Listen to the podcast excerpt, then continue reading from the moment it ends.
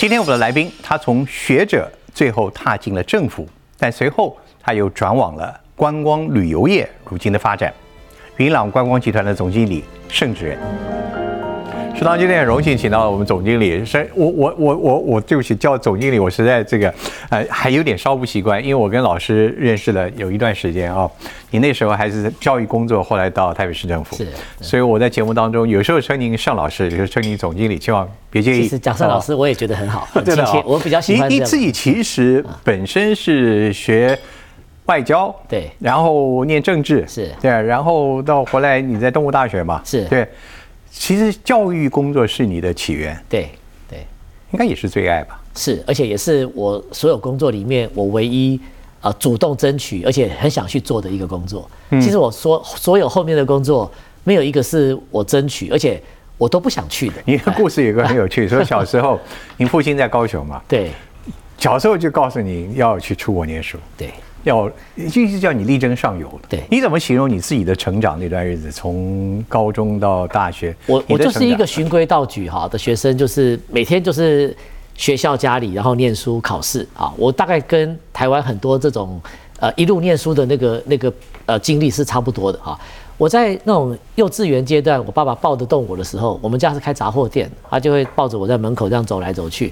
他我到现在都还记得那个场景啊，他就会跟我讲说：“智仁啊，你要好好念书，长大以后去美国念博士。”啊，所以我就我的人生几乎就是我觉得就照着这条路在走嘛，嗯，我就一路这样子念，然后真的也就到了美国去念博士。那那为什么会念外交政治？你你你你这个其实有，呃这真的有点难讲，就是呃机运加兴趣，我对我对这方面是有些兴趣啊。那刚好联考的时候，哎也也也考进了正大外交系啊。那那后来就觉得呃念起来也觉得对政治方面有兴趣。当然我到我后面有有一点点有一点差一点就要转掉啊。我在申请学校的时候。我我也想说，给自己不同的路走走看。我一边申请政治系的博士班，一边申请 MBA 啊。我我那个时候挣扎了一下，可是我后来还是觉得说，去选择一个自己比较有兴趣的领域啊。可是想想人生也很奇妙，我怎么绕了一大圈以后，就我现在你现在企业里面工作啊，结果啊，那早知道当初应该念 MBA 就好了哈。所以你看，你交了很多学费，只是说现在没有。但是你那时候再回来，包括在东吴大学执教，啊呃，西北大学在美国，是那是顶尖的学校。你那时候对政治抱着什么样的憧憬？啊、我其实并没有想要参与政治，可是我对政治有兴趣。我觉得我那时候也在媒体常常做分析嘛，对对对啊然后啊、自己写的论文都在研究选举啦，分析这个，我对这个其实是是有兴趣跟热情的哈。那可是我其实真的没有想要去实际进入政治圈啊。嗯，那有中间真的那个故事太长，就是有一些这个机缘巧合哈，然后就这样子被郝市长拉进了市府啊，我觉得就有点改变了我你本来在市台北市府的工作其实有几项啊。政绩吧？哦我用 “政绩”两个字啊，应该不是对啊所有就是大家嗯。观众应该耳熟能详，一九九九专线。哦。是是。是这是你那时候建议市长来来推动的，一直到今天，乃至于全台湾的都有县市政府对。都有这么一条市民服务专线，而且几乎取代了所有任何类似的收集讯息的功能。一九九九专线到底是怎么来的？其实啊，呃一是市长在他的选举的政见哈，就有提到说，希望那个专线要做一个整合。大大家如果呃还记得的话，以前哈每一个局处都有一个电话号码，哈对对对然后然后你一般市民最最最困难的是，我还不知道要判断说今天，我举一个例子，端哥你就懂了。像台北市的分工哈，那个八米以上的巷道哈是属于公务局管，八米以下的巷道是属于里长管。谁懂啊 谁懂，对不对？所以你今天如果要反映一条路哈，你还要先去量一下这条是不是八米以上还万一以下，我的尺错了 然后我才知道这条路的问题，我要找谁。这个是完全不合理的嘛？对。然后每一个这市府的号码哈，对外公布的那种号码大概有上百个、几百个啊。那对市民也是一个困扰，所以他当时就就有一个证件，所以并不是说我建议他了，还有一个证件说要把这个号码整合啊。他当选了以后，他就把这个责任就交给我说。你去了解一下，他说纽约有一个号码叫三一一哈，所以我为了这个事情，我飞到纽约两次，我去看纽约是怎么做的哈。我以他们那个呃做法为一个蓝本，我我们在台北做的比纽约的功能还要好。嗯，我们不但是呃你打电话去讲事情，我们还把它做记录，而且把市民反映的事情解决了以后，还要打电话跟市民回报说结案了。然后这样子好处是市民还可以帮我们检查，说告诉你结案了到底有没有结。比如说你这你告诉我路灯坏了嘛哈。那我告诉你说路灯修好了，那市民如果发现那个路灯没有真的修好，他其实会会再来讲的啊。所以我们把这套机制，这个后面这套这些东西是纽约没有的。好，今天你在那边，我们第一道菜上上来了。我们今天请到还是请我们的福特。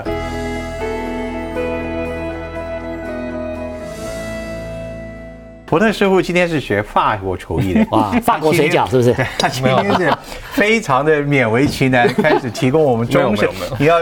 改行了是吧？没有没有没有没有，我这是因为我们盛老师的口味，对吧？对，没错。你很惊讶吧？对，呃，对。然后包括这个对我来说也是有点困难。自己包的？对，芹菜虾虾米的水饺。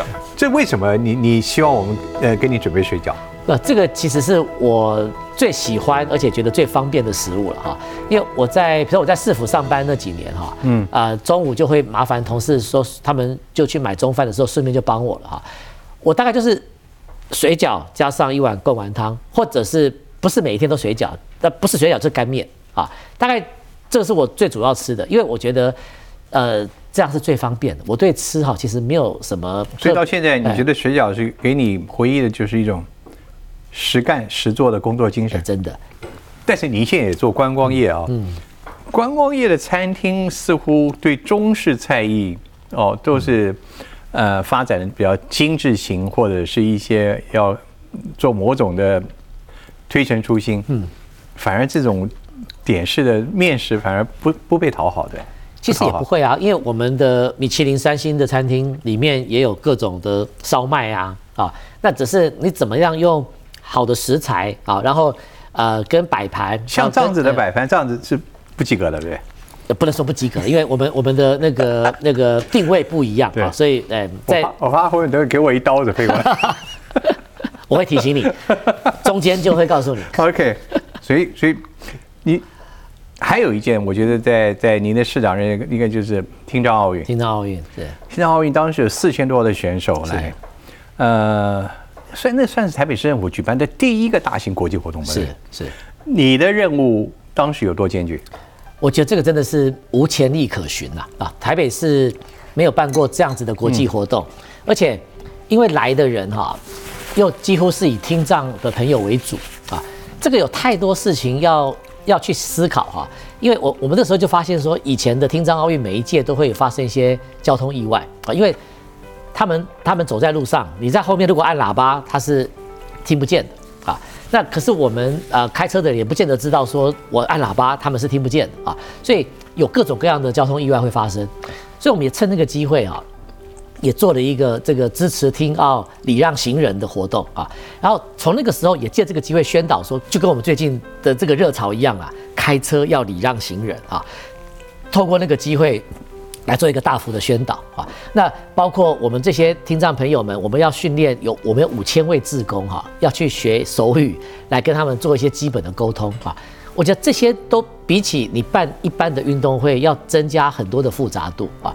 那另外就是说，一开始听障奥运大家没什么兴趣了，觉得说这个跟跟我们一般没什么关系嘛我要怎么样能够办到说让人家觉得这个活动跟我有关，我愿意参与，然后我愿意去关注它啊？那这个中间，比如说我们在开幕式要怎么样引起大家的兴趣啊？我觉得这个都要花很大的力气哈，想去想办法去规划这些过程啊。我觉得这个坦白说，青藏奥运筹办这件事情啊，在我的人生来讲，算是某种转泪点啊，因为我算是被丢到，因为我说研考会的工作，我毕竟还有点概念啊。青藏奥运这个事情就是完完全全不搭嘎好，那个我我必须。去踏入一个完全未知的领域，然后去碰到各种各样的挑战，我就觉得说我在办这个的过程，我看到的问题，我能够解决的这些问题，哈，或者说我能够克服啊原来看到的这些障碍跟阻碍，哈，我觉得也对自己能够去在一个团队里做事的这一种自信心能够增加不少。所以你在台北市政府服务了三年吧？两年半。两年半。对。然后随着国民党取得了政权。哦，呃，不是这样子。我其实，我进去以后我就很想走了，应该是这么说哈你。很想走，对对，因为因为我我整个公务体系对我来讲不是一个很正面的经验了。即使刚刚你验证了自己的对对对自信能力，对这是两回事你还是不喜欢。我不喜欢，对，我不喜欢，因为呃，做事情完成的成就感是好的啊，可是做事的过程哈、我非常不喜欢，一天到晚都要被人家批评，然后被人家辱骂，然后讲的东西他们敢骂市长，怎么骂你头上？当然会啊，你负责这件事情。呃，我在听障奥运办的那一个月哈，一个月我瘦了六公斤，然后每天出来开记者会，面对各种各样那种都是不实的指控啊，我觉得很辛苦哎、然后其实大哥，我知道我是听障奥运的闭幕典礼的隔天我就离开市政府了。我就是坚持到说，我我办完他的隔天我就拜拜了，我就想说啊，我不要再去，我不要再去碰碰这个行政体系了啊，因为我就觉得啊自己做的要死，很累啊，可是得到的都是我看都是都是批评啊，那我我我所以我是我是那样子离开，我并不是接接下去继续做的，不不是的。那后来为什么又回来？那我后来就回到市政府了啊，不，我就回到东吴去报道了啊，我回到东吴去报道。那啊、当时其实我回去前的一个月哈，两个职务都来找我，市府请我，呃，市长请我说，你可可不可以考虑不要走了哈？然后他说有一个副市长的缺，叫我去接副市长啊。那我就跟市长讲说，我说我要走，不是嫌那个官位不够大，我是真的这个不适应哎，不适应，不适应啊。那那时候总统府就找我去接文件会啊，那我也跟总统府那边讲说，对不起，我说我我没有没有兴趣，所以我是两边都婉拒了以后，然后我回到东吴去啊。那后来市府那边当然副市长就就就补了人啊，那总统府那边一直没有放弃了，他大概三个月里面有找了我十几次。我后来发现我自己个性有一个很大的缺陷哈、就是不耐久炉啊。我竟然 我也蛮后悔的，说实在，就是说在一某一次心心灵比较脆弱的时候，我竟然答应了啊，然后就那个那个对方是马总统吗？啊不是不是是那时候是高富密。哦，嗯高朗。所以换言之，你现在言下之意告诉我们，当时接下来的过程虽然不断的经过彼此的磋商，啊你如今回顾，你有点后悔。没有，我这也是半开玩笑。我觉得 人人生人生很认真的没有，我觉得人生没有什么好后悔的啦。啊，就是说，啊、嗯我很难说后悔了，因为毕竟我做这些事情，虽然应该那时候还是觉得对政治还是有期待吧？可以这么说了，可以这么说啊。然后觉得有作为呃吧？对对对，我觉得今天你有机会去参与重要的事情，然后你只要认真投入了，你都有收获跟学习啊。即使你遭遇挫折什么啊，到后面我觉得现在回过头来看，都是自己的养分啊，所以也没什么好后悔的。所以，可是虽然会觉得中间很多过程会觉得有点愤怒哈，有点惋惜哈，然后可是呃，可是总是总是人生的一部分。可是老师对，从你小时候刚给我们形容，呃，爸爸呵护着你，耳提面命，对一直到后来，呃，虽然市政府，但后来又总统府延揽您，这人生到此这段过程，应该走的时候就很顺利的吧？非常顺利，对是一个幸运的人。对。但我们知道，在后来你的人生就有一个巨大的变化，在文件会，文件会其实后来就是文化部的前身了。对哦对，呃，我自己记得，因为那时候我还在有采访新闻的时候，我记得那时候应该是在大选的前夕吧？对对哦，二零一一年总统大选，对。年年底的时候，对。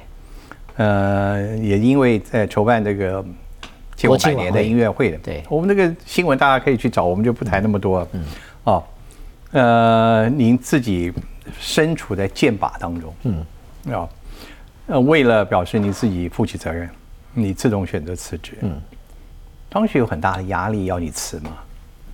嗯，也有，其实也有，也有啊。也有，哎，所以你你必须负起这个责任。对对。呃，你说你花了两年多的时间，心境才慢慢真的可以说是平复下来。对。我只问，啊，当您从一个这么顺利的人生碰到一件如此令自己可能都不敢置信的一个过程，嗯，这个时候人生需要一个什么样的心理的能量，嗯，去面对它？第一个我觉得信仰啊，我觉得我是一个基督徒啦啊，那我觉得那时候之前就我一直都是，我一直都是对。然后我我觉得我在信仰里面给了我很大的安慰啊。那第二个，我觉得是亲情跟友情啊，我觉得我的家人就是对我是无条件的这样子的支持啊。还有，我觉得友情哈，这个对我也非常重要啊。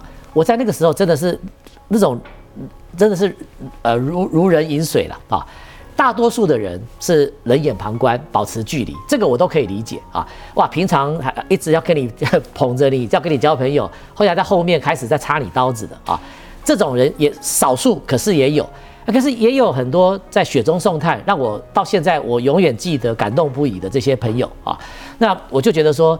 看到了这个人性，好，也让我其实也让我完全明白了说人生什么是重要的事情啊。其实我们大多数追求名、追求利啊，我我在那个时候我就感觉到说这些东西哈，一夕之间就没有了。我前一天还是内阁里面最年轻的部会首长啊，隔一天变成众矢之的啊，大家要把你打死，去之而后快啊。那你你前面那些东西一点意义都没有啊。那我刚刚讲的这些东西啊，信仰、亲情、友情啊，这些东西，我觉得是别人一辈子拿不走你的啊。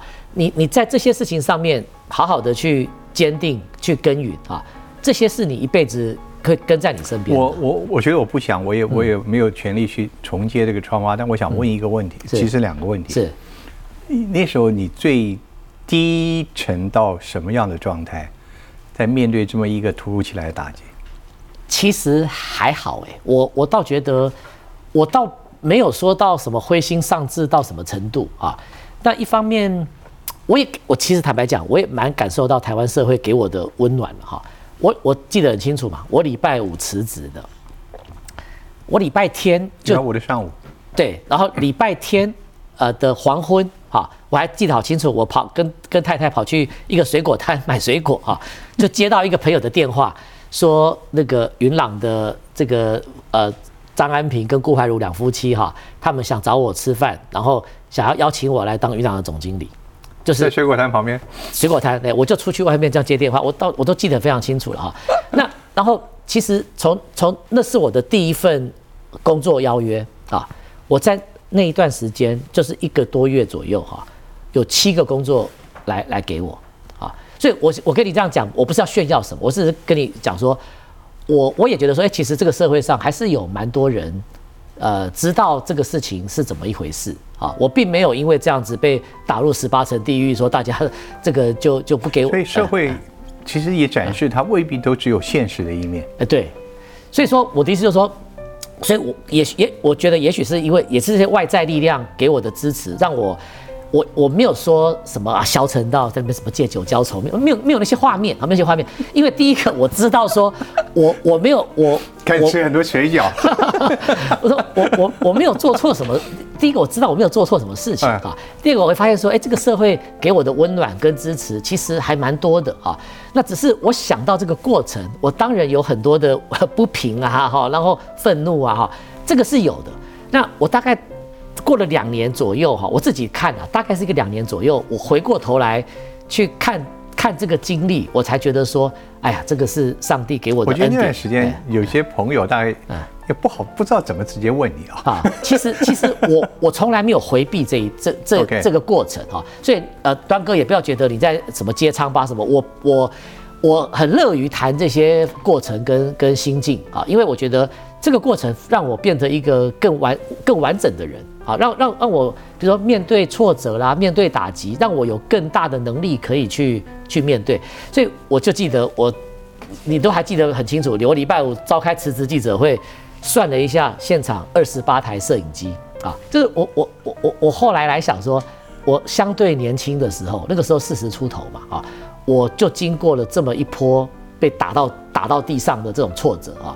我觉得这个对我的整个 EQ 跟我面对挫折的能力哈，我觉得对我来讲是一个很大的成长。我当时可能没感觉哈，可是我事后来想说，这个其实对我对我的人生来讲是一个好处，不是而不是坏处啊。我只能说你的年轻是一个重要的本质，对，是一个事情重要的关键。真的真的，我如果说是六十六十五岁的时候被这样子打击的话，那我觉得反而反而那个不容易再再去承担。哎，所以你的意思就是人生一定要经过一些波浪，有一些最好不要啦，真的最好不要哈。可是如果你你碰到了哈，就是用一个正面的态度去面对啊。但是不是从此你再也不碰政治了？我是这么想的，对，直到现在此刻，是是是，事隔了十一年了。对。可你你你不可能忘了你过去这个求学时代的梦想，您的您的这个理想啊向往哦，跟实际上你执行了一些事情。我意思就是很简单，你你你你对政治现在此刻都是关上门的。对，我觉得我会继续关心呐。可是关心这是为了国家嘛，哈，国家不好，自己的工作也不会好，自己的生活也不会好啊。要可是不表示自己一定要跳进去做了。我我觉得我现在觉得说要要要分开看，我会继续的关心时事啊，就像我不管是说脸书或者是专栏的文章啊，我觉得公共政策每一个人都该关心嘛啊。可是你关心这些政策，不表示你自己要跳进去政治圈里那面去做这些事情。心跟介入之间还是有个灰色的空间。你你还是可能做 consulting 啊，顾问啊，我我现在参与咨询啊没，有没有，我现在在云朗的工作我都已经忙不过来了，哎，这没有没有这个时间了，没有这个时间。我的第二个问题，我还我刚问的第第一题太长了。回想起来哈、其实整个梦想呃梦想家的这个剧的问题，还是一个社会当时对一个预算的数字一个很直接的一个感受。是你不去细究，不去了解大局，其实很难。我只问一个问题，这个有没有告诉你一件事？公共政策也许在事先做更好的说明，嗯，跟社会更好的沟通，是可以防止一些后面别人延伸的一些现象。这点你同不同意？这绝对是对的啊，这句话绝对是对的。只是说啊，你在没有变成剑靶之前，你大概不会想到这个程度啦啊。其实台湾办一个晚上两亿的活动哈、其实太多了啦啊。从高雄市运啊，到听障奥运啊，到四大运啊，其实所有攻击梦想家的逻辑都可以套在我刚刚讲的任何活动里面，因为它就是一个为什么一个晚上要花两亿啊？我刚刚讲的这些所有活动都是一个晚上花两亿以上的啊，只是说你在那个选总统大选前的两三个月被拿出来当成一个攻击的对象的时候，你就没有办法去把它这个事情。也许将来你在课堂上面，你还会再穷举这个例子。你这个这一页从政治学的或公共政策的沟通上面，到底这一幕，您觉得它的教训跟意义是什么？除了您个人以外，嗯。我觉得当然就是所有的公共政策哈，事前的沟通跟面对质疑的这个呃沟通的方式啊，我觉得都要去调整啊。那可是这个说起来理论容易了哈，就像现在大家这种社群时代哈，呃有理说不清这件事情，其实是一个我觉得是一个普遍的现象，很多事情都必须要经过一段时间的沉淀。我觉得这是一个没办法的事实。就像现在你说新北市那个喂药的事情啊，它到底是一个什么样子的事实啊？坦白讲，呃，现在你去问不同的人，可能都给你不同的答案嘛，因为它可是它是一个很简单的一个事实跟科学可以验证的事情，可是它已经搞了可能一个月啦。我我在想还是还是还是没办法弄清楚。张老师我问个假设问题：现在有一个同学啊拿了两份入学许可，啊，一个是商学院，再问你，郑老师，我该选哪一个？商学院还是这个外交学院，还是政治学院？我来回答您的问题，就是我的两个小孩现在都在念商学院。哇，OK，我知道答案了，但我相信这也是他们自己的一个选择啊，是他们自己的选择。好，我们现在回到了你现在自己所从事这份工作十一年了啊对，你你怎么去接手的啊？其实我刚刚不是讲到说礼拜天接到电话嘛，哈、所以礼拜一中午哈、我就跟他们两夫妻在军品的一个包厢里面吃饭啊。那我我当时的想法是说，我不可能答应这件事情，因为我对饭店哈、那个是完全百分之百的陌生，啊只是一个礼貌上的一个对对对，一个一个我我我只我只是告诉我自己说，我在人生最倒霉的时候，人家对我伸出这样子的善意的机会哈、我再怎么样也应该当面去道谢啊。所以我见了面以后，我就跟他们讲了三个你们找错人的原因啊。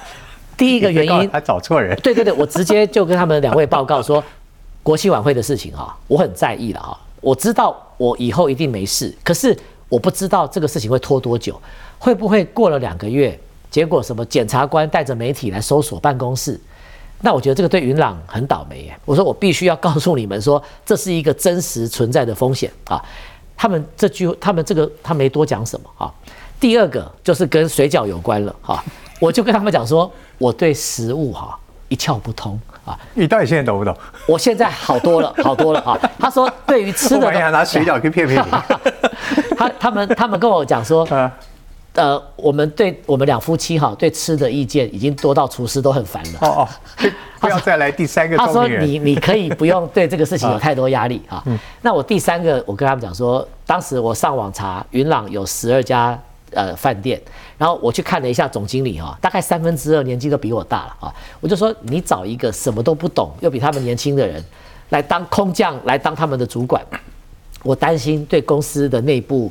会出现一些不好的状况啊，那我就后来我就我虽然没有说直接说谢谢我不要，可是我就是说这两个月哈离选举还有两个月，我说我不会决定以后做什么了哈，免得又被人家拿来做文章啊。我说我选举完才会才会。下这个决定啊，我说那就等呃，请你们这两个月可以再思考一下了啊。我当时是以这样子结束我们的的谈话啊，所以这个念头就根本丢丢丢后去，对对对对。结果后来是选举完的隔天，古董事长就打电话给我，就跟我说：“哎，请问我们是不是可以发布了？”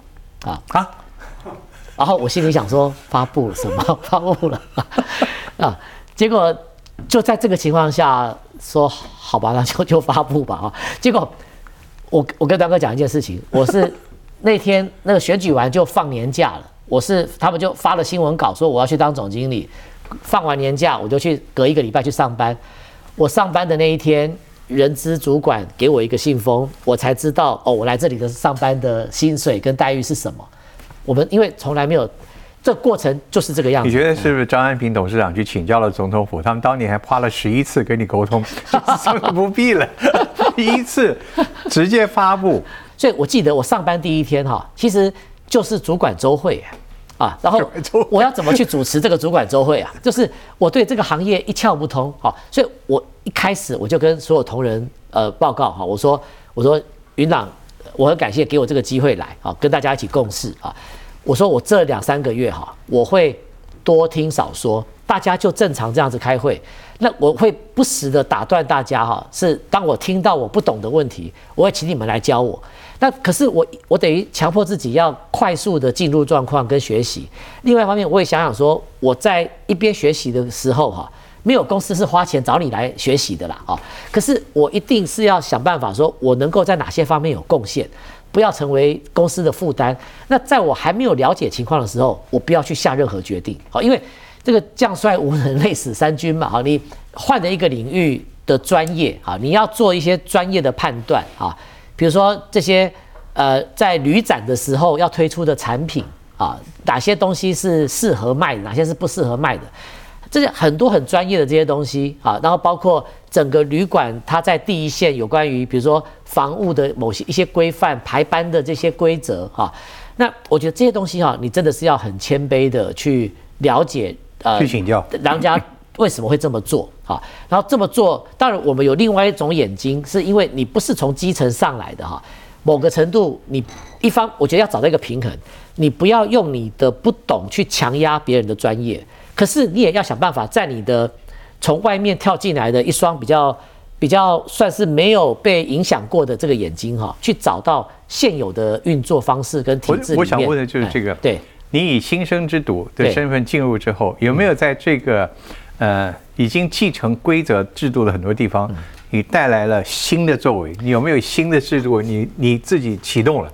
有没有如今回想起来？其实有蛮多的啦，当然是有蛮多的，就是说。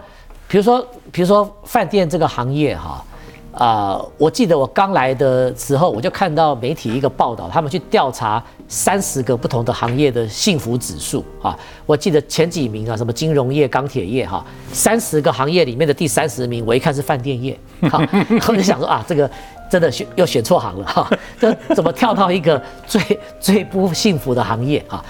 那我就去了解哈，说。这个呃，为什么大家会在这里工作觉得不幸福？这整个行业哈，那我在这个过程找到的很多问题哈，我觉得我就想办法在我们的人事制度去培养出一个在工作的过程能够被授权、能够被尊重，然后同事会觉得说我在这里工作，去降低那个不幸福的感觉。我们做了好多好多东西，其实我们后来每一年啊，几乎那个劳动呃部的。呃，国家人才发展奖哈，云朗大概算是呃得到最多奖项肯定的一个常胜军。你把你研考的当初学政治这个体系内系统管理的这个知识全部用进来，而且我用民，而且我就是一来我就做民意调查啊，就是我就设计了一套二十八个问卷的题目，从薪资福利到主管的领导，到公司文化等等，到自己个人的满足感哈，我就去呃从同事的回答里面。我们就去找到说我们可以怎么改善，然后同事写完的这些意见，我到每一馆去跟大家面对面的座谈，然后去了解同事的反应，作为我们调整的依据。所以到一个新行业，即使是你很陌生，也没有说你要全部全盘照收，你可以有创意，可以有创新，可以带来新的作为。你一不要全盘照收，你也不要全盘否定，嗯，就是我觉得你就是要找到那个平衡点，说。你能够有你从外面带进来的创新思维，然后让大家觉得说，哎，这个总经理来是来解决问题的，然后呃，他不会，他他不是来增加我们的麻烦的。刚刚听到的是盛总经理这个成绩单的这个光辉的一面，那成绩单上难免应该还是有一些犯错的过程，我们等一下再听一听。来，我们现在上菜，这是什么菜？豆豉排骨，用呃排骨裹粉之后下去。过个油，然后再下去用跟豆豉一起蒸。这道菜也是您的这个建议。嗯，这道菜有有跟你有什么特别的情感吗？这个是妈妈教我做的菜。哦，真的。我在呃呃出国前，那妈妈有点怕儿子肚子饿嘛，啊，就教了我几道这个怎么，比如说怎么卤牛肉啊，卤卤卤味豆干啊，海带啊，然后。怎么做豆豉排骨啊？我们都是用大铜电锅 哈，然后这个来来来做啊，腌好，然后用电锅来做。然后呃，所以我在念书的时候，这个都是我自己会在那边做的。然后呃，所以对我来讲有特别的意义了。你两道菜其实大概一个水饺，一个这个豆豉排骨，您其实都是回忆的是您辛苦的日子，比较要靠自己的啊，这个辛苦的打拼的日子。嗯。十一年来，云朗在你的领导之下，不敢不敢，是老板的领导，我们是帮忙帮忙做事。你你最大的收获是什么？我觉得我第一个让带带我跨境的商业的领域了啊，这个完全张开了我另外一双眼睛啊，因为我以前的训练你是学术的理论哈，到政治的这些环境啊，其实这不同的环境思考模式跟布局这些完全都都不一样啊！我也真的觉得我超级幸运啊！我呃唯一的一个企业的工作就跟了张安平董事长这样子的一个企业家啊！我觉得他不管是在学识，在道德感，做一件事情，他背后的那个目的哈，他抓的非常的明确啊！你也不能只唱高调，你你的生意本身也要赚钱，你才有这个资本啊，能够去。做对社会正面的事情。如果你的企业本身都已经赔钱了，你再去讲说，那我要对社会做什么？那个其实也是空谈啊。所以我觉得，呃，我我我是真的蛮感恩，说说我就是一开始讲的说，上帝把我从那个政治里面一直在那边骂来骂去的那个环境，那个环境没有变嘛。到现在为止，你看政治圈里面还是主要集中在骂来骂去啊。那我现在至少在企业，你很少看到两家企业在那边骂来骂去嘛。对。我觉得到这里，你可以 focus 在在好好专心做自己该做的事情啊，然后然后去思考比较长远的布局。我倒觉得有个矛盾的地方哈，照道理应该政治的政策布局要更长远，因为你是国家的百年大计嘛哈。结果发现，在政治做事的时候布局都很短，因为政治人物都会觉得自己的任期不会太久啊。可是我看到企业家在布局的时候哈，他都是布那个。十年、二十年的局，哎，所以难怪有企业家要取代政治家，但是又有很多像你样子，又不愿意再踏入政治了。哦，其实我我们个人这些不重要了，回去也没有什么改变的的。对，我们不的但听到这些，好好，我我不要再往下的这个，我我还是那个。现在其实眼前您自己的观光界事业，其实也面临大家对以前都在讨论的问题。嗯，你是缺工缺的很严重，对不对？。对对，服务业在本国的这个劳工里面，你们到底有没有对策，让更多人回到这个事业来？有啊。现现在我觉得，啊，我们最近做了很多努力哈。我觉得现在，呃，至少在我们自己的公司，缺工的事情相对来讲是是比较好一点啊。一方面，我们我们自己内部的教育训练，然后稳定住我们自己的的人才啊，然后你自己公司的文化跟你的这个同事之间工作的那个氛围，你怎么去改变嘛？让进来的人是就想留下来嘛？对，这个其实是是很重要的哈。那所以，可是大环境的缺工，这个坦白讲是还在的了啊。那我们怎么去跟学校呃多方面的采取这个产学的合作哈？那包括我们最近这一阵子跟台积电基金会啊，也做了一个跟技职教育接轨，呃，来来上班的这些做法，其实多方面进行啊。那未来你预估看到两年、三年台湾的这个旅游业或关旅业的市场，嗯，会是怎么样？我觉得会会慢慢复苏了。现在离疫情前呢、还有很大的距离啊。我跟你讲一个数字，你就知道这个概念了，就是说，二零一九年那个时候还没有疫情前啊，我们一年的国外观光客有一千两百万人次啊。现在我们的目标，观光决定的目标是今年如果达到目标是六百万，所以就今年就算达到目标，也不是百分之五十对，就百分之五十嘛。所以呃，这个复苏大概还需要一年，从现在算起，应该这还需要一年以上的时间了。所以在这么样的很多客观条件不见得能够很快满足的下，嗯，像您这样子的一位总经理，你的责任是什么？我觉得我们要不断的往前走啊，就是说环境一直在变，就是我们给自己的最大的一个挑战，就是我要不断的跟昨天的我不一样啊。今天的我们，今天的云朗跟昨天的云朗到底不一样在哪里？那明天我们要给大家一个什么不一样的面貌？我觉得这个对我们经理人来讲是一个最大的挑战。如果一直照旧的方法做事情哈、我我们自己就会被这个潮流淘汰掉。所以你一定要走在那个变化的潮流前面，然后而且这个都要先布局的。你你明年的云朗会是什么样子，就取决于你现在去做了什么样子的布局跟改变嘛。我觉得呃这个这个挑战是不会停的啦。看来看来你是越来越喜欢这个行业了。呃这个当做一定要投入啊，呃一定要喜欢啦，哎啊你进去之后，你有很多的建树面，在在进入云朗之后，啊我相信你有犯的错也有过。对对。你能不能告诉我一下，你自己在这十一年过程中，你自己的检讨的有没有犯过一些原先没有预料的是错误？员工高兴一点，这个总经理也会犯错的。有啊，其实 其实我想到我犯的一个错，就例如说我推推过一个 A P P 啊，我当时的想象说 A P P A P 哎，我当时想要说我们云朗自己来推一个旅游的 A P P，比如说你到了南投，你到了嘉义，到了高雄，大家都知道的那种店哦，其实其实我觉得已经没有，已经不是那么有趣了。但我们都是在地的员工，你们自己平常会去玩的地方跟那个跟好吃的地方哈，我们自己来做一个 A P P 啊，然后呃，然后来叫我们，我记得呃，我我记得说我们就真的去建立了一个这个 A P P，然后结果发现说，哇，A P P 的学问还真的很大啊，那。而且要不断的投资，因为你只要那个电话的版本有新的哈，你 A P P 就要再去更新一个新版本，这个才坦白讲做以前不知道。